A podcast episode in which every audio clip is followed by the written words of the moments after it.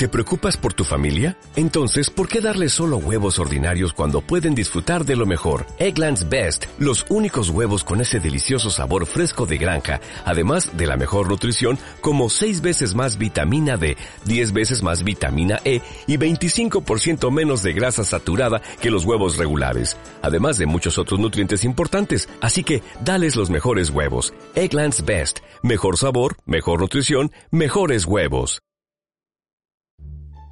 El protagonista de nuestro cuento de hoy se llama Ethan. Vive en el reino de los humanos con su padre, su madre y su hermana Susana. Su mayor sueño es poder conocer el reino vecino de los dragones, pero por más que lo desea, nunca lo consigue.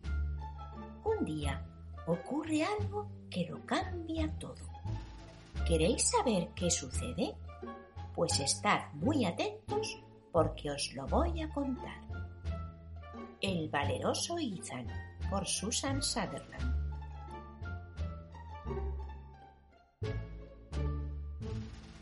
Hace mucho, mucho, muchísimo tiempo, tanto que ya ni los más viejos se acuerdan, la paz reinaba entre el reino de los dragones y el de los humanos justo en la frontera entre los dos reinos, a orillas del río Dracnos, había un pequeño pueblo formado por casitas blancas con tejados rojos. Cada casa tenía su propio muelle y una barca amarrada en él. En ese pueblecito vivía Ethan con su familia.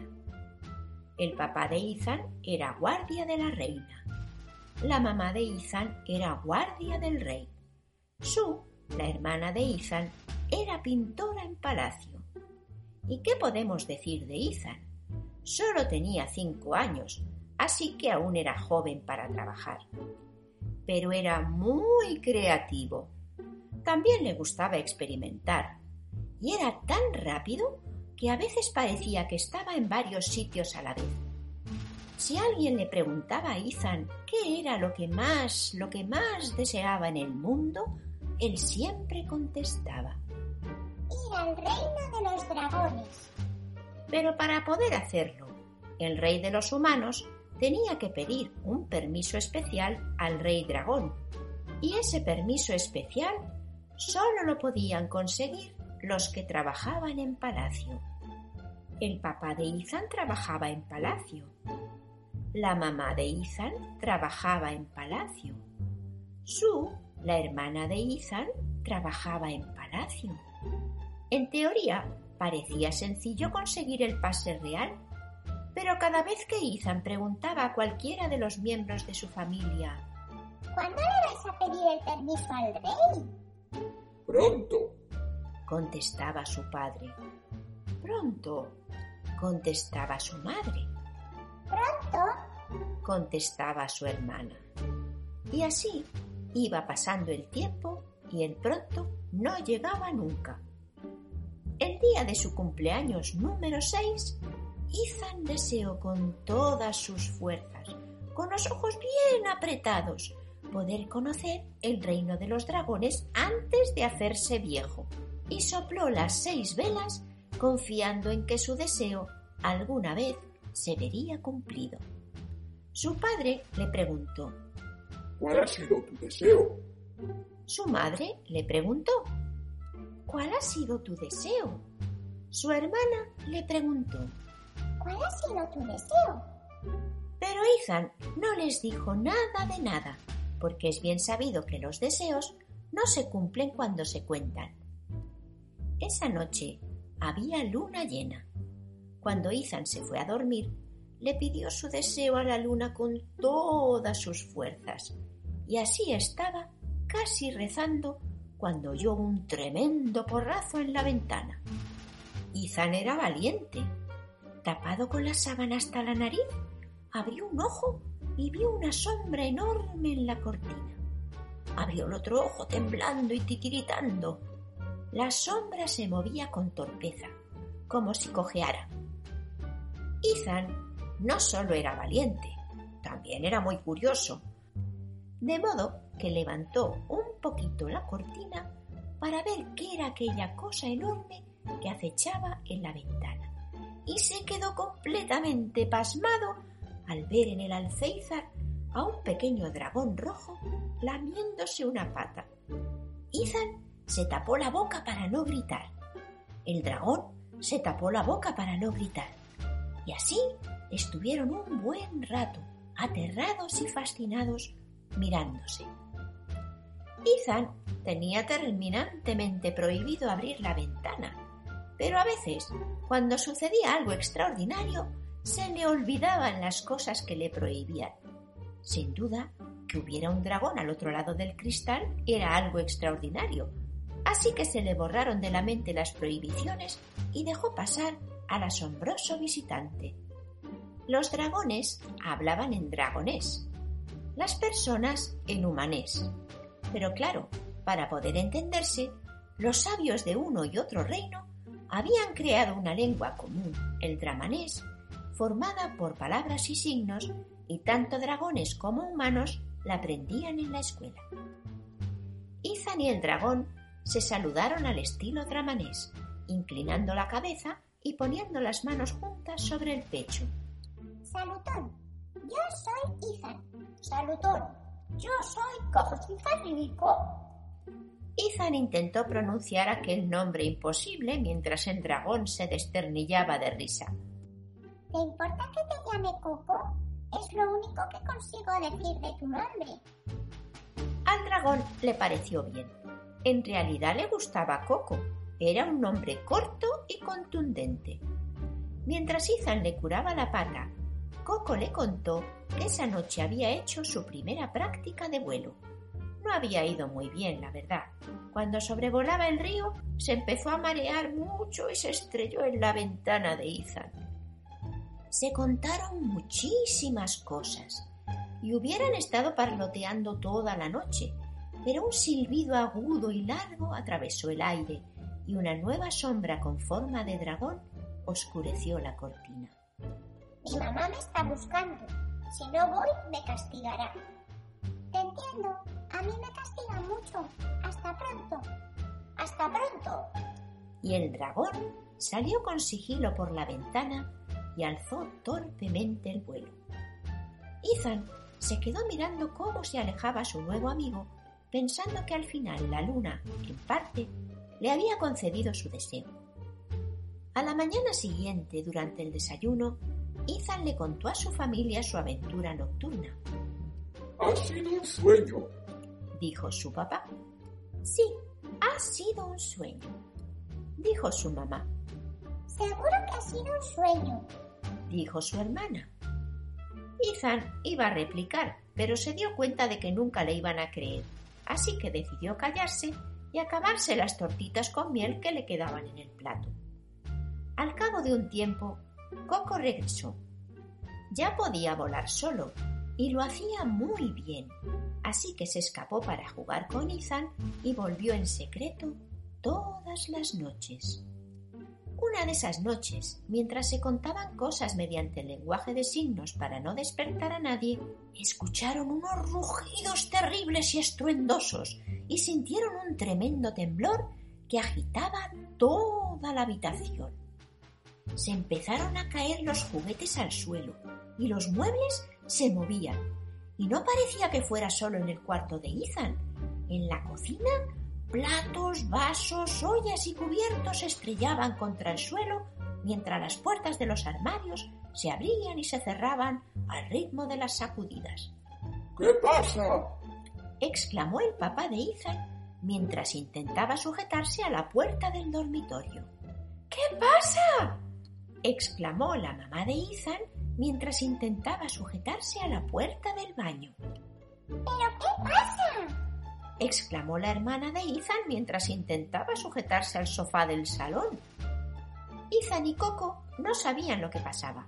Estaban demasiado ocupados intentando no caerse. El papá de Ethan llegó hasta la puerta de la calle y vio horrorizado que aquel terremoto había destruido los muelles y las barcas y que el río Dragnos bajaba enloquecido con tanta fuerza que arrastraba todo a su paso. Al cabo de un rato, los temblores disminuyeron, como si aquello que los estaba causando se alejara del lugar sin terminar de irse. Todos los habitantes del pueblo murmuraban y susurraban asustados sin saber muy bien qué hacer. ¿Qué había pasado? Ethan y Coco salieron de la casa y todos, olvidando por un segundo el cataclismo que acababa de suceder, se quedaron asombrados mirándoles. ¿Y ese dragón? Sí, ¿qué hace aquí un dragón? Y uno por uno todos preguntaron lo mismo. Ethan esperó paciente a que terminaran y les contestó a todos. Es mi amigo. Se llama Coco. Coco saludó en dramanés. Salutón. El papá, la mamá y la hermana de Ethan estaban tan perplejos que no hicieron pregunta alguna. Al cabo de unos segundos, la mamá de Ethan reaccionó y dejando para otro momento una conversación con su hijo sobre la elección de las amistades y otras normas maternas, echó un vistazo a las barcas rotas y a los muelles destrozados y propuso ir a avisar al rey. ¿Y qué le decimos? No sabemos qué ha sucedido. Lo que quiera que fuera se ha ido río abajo. Dijo el papá de Ethan. Coco se adelantó un poco y carraspeó para llamar la atención de los presentes. ¿Y si Ethan y yo volásemos hacia el sur? A lo mejor descubrimos algo. ¿Volando? Preguntó Ethan pasmado. ¿Volando? Preguntaron el papá, la mamá, la hermana de Ethan y todos los vecinos. Sí, puede montar en mi lomo.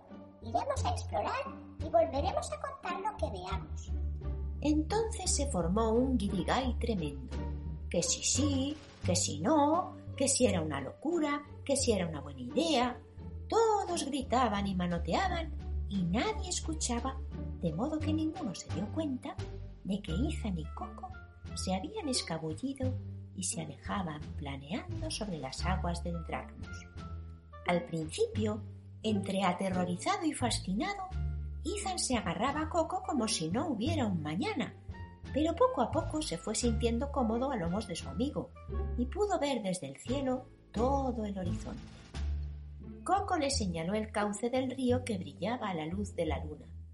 Por toda la orilla se veía lo mismo. Barcas y muelles destrozados, gente asustada, algunos animales muertos y otros corriendo despavoridos. Aquello era muy raro. A medida que se acercaban al mar, el rugido potente que habían escuchado al principio de aquella catástrofe volvió a oírse. Coco temblaba, Ethan temblaba, pero los dos eran tan valientes que siguieron acercándose para ver mejor. En el puerto, un ser enorme y espantoso se estaba comiendo todos los barcos. Volaban por los aires velas y remos, maderas y mástiles. Escondidos tras una pequeña loma, Coco e Ethan miraban con los ojos como platos aquel monstruo gigantesco con dientes enormes y mirada enrojecida y furiosa. Daba zarpazos, mordía y desgarraba todo lo que se ponía ante él, no dejando títere con cabeza. Es mucho más grande que mi papá. Susurró Coco. ¿Y eso que mi papá es el dragón más grande del reino? También es más grande que mi papá dijo Ethan muy serio. Los dos se miraron y casi explotan en carcajadas, pero hubiera sido peligroso con aquella cosa tan cerca, así que con los ojos llenos de lágrimas de risa siguieron observando al ser que estaba causando tantos destrozos. Tiene escamas, como los dragones, pero parecen de piedra, dijo Coco. Y no tiene alas. Nunca había visto una cosa igual dijo Ethan. Podría comerse a mis padres de un bocado, dijo Coco.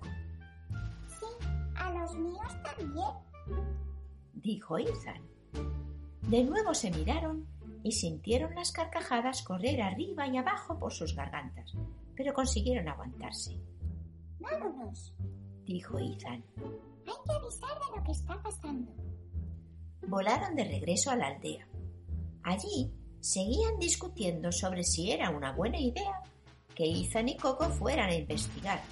Que sí sí, que sí no, que si era un disparate. Coco e Ethan carraspearon para llamar su atención. Cuando lo consiguieron, les contaron todo lo que habían visto. El papá y la mamá de Ethan fueron de inmediato a avisar a la reina y al rey del reino de los humanos. Ethan y Coco fueron volando a toda prisa a avisar al rey dragón. Al cabo de unas horas, un ejército de dragones y de humanos se concentraba cerca del puerto para luchar juntos contra aquel ser. Ethan y Coco se agazaparon tras la loma que les había ocultado la primera vez. Cuando se asomaron para ver mejor, se encontraron de frente con la cabeza del monstruo. Su aliento fétido hace que casi se desmayen. Les miraba con sus ojos rojizos, con no muy buenas intenciones, y su boca llena de dientes y de babas daba tanto asco como miedo. Tenemos que escapar de aquí, dijo Ethan. Y dicho y hecho, salieron zumbando mientras el monstruo les perseguía. Coco volaba todo lo rápido que le permitían sus alas. Ethan vigilaba la retaguardia, observando con terror aquella cosa que cada vez estaba más cerca. ¡Nos va a pillar! ¡Coco! ¡Ve hacia el volcán prohibido! Con suerte, si nos persigue cuesta arriba, irá más despacio. ¿Estás loco? El volcán prohibido es muy peligroso. Más que eso, dijo Ethan señalando al monstruo lleno de dientes que les estaba dando alcance. Coco se dio cuenta enseguida de que Ethan tenía razón y puso rumbo al volcán mientras Ethan se agarraba a su cuello sin perder de vista a su incansable perseguidor. Ethan no se equivocaba. A medida que subía más y más alto hacia la cima del volcán, el monstruo iba más despacio. Le costaba andar, pero no descansaba. Tenía sus ojos fijos en Coco e Ethan, que le parecían un apetitoso y suculento aperitivo. En la cima del volcán hacía un calor insoportable. El humo que salía de las tripas de la tierra no dejaba ver nada. Coco estaba acostumbrado al fuego y al humo. Era un dragón, así que sobrevolaba sin mayor problema el borde del volcán esperando despistar al enorme bicho. Yo no le veo, pero le oigo, dijo Ethan. Se escuchaban los pasos pesados del monstruo y sus jadeos. El humo le cegaba. ¡Eh, monstruo! ¡Estamos aquí! gritó Ethan. ¿Qué haces? No le llames. ¿Quieres que seamos su postre? Ethan se acercó al oído de Coco y le susurró su plan. Por un momento, los pasos del monstruo pararon. Coco volaba alrededor de la boca del volcán. Ethan volvió a gritar y el monstruo se dirigió hacia su voz. Estaba muy, muy enfadado y rugía y jadeaba. ¡Casi lo tenemos encima! ¡Ahora, Coco! Y entonces Coco empezó a volar justo encima de la boca del volcán mientras Ethan gritaba con todas sus fuerzas para atraer al monstruo.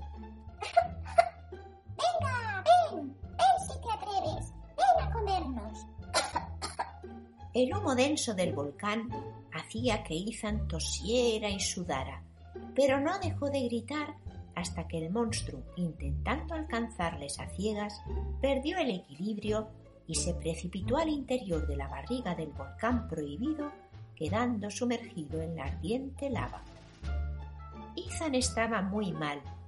Coco voló con él hasta donde aguardaba el ejército de humanos y dragones.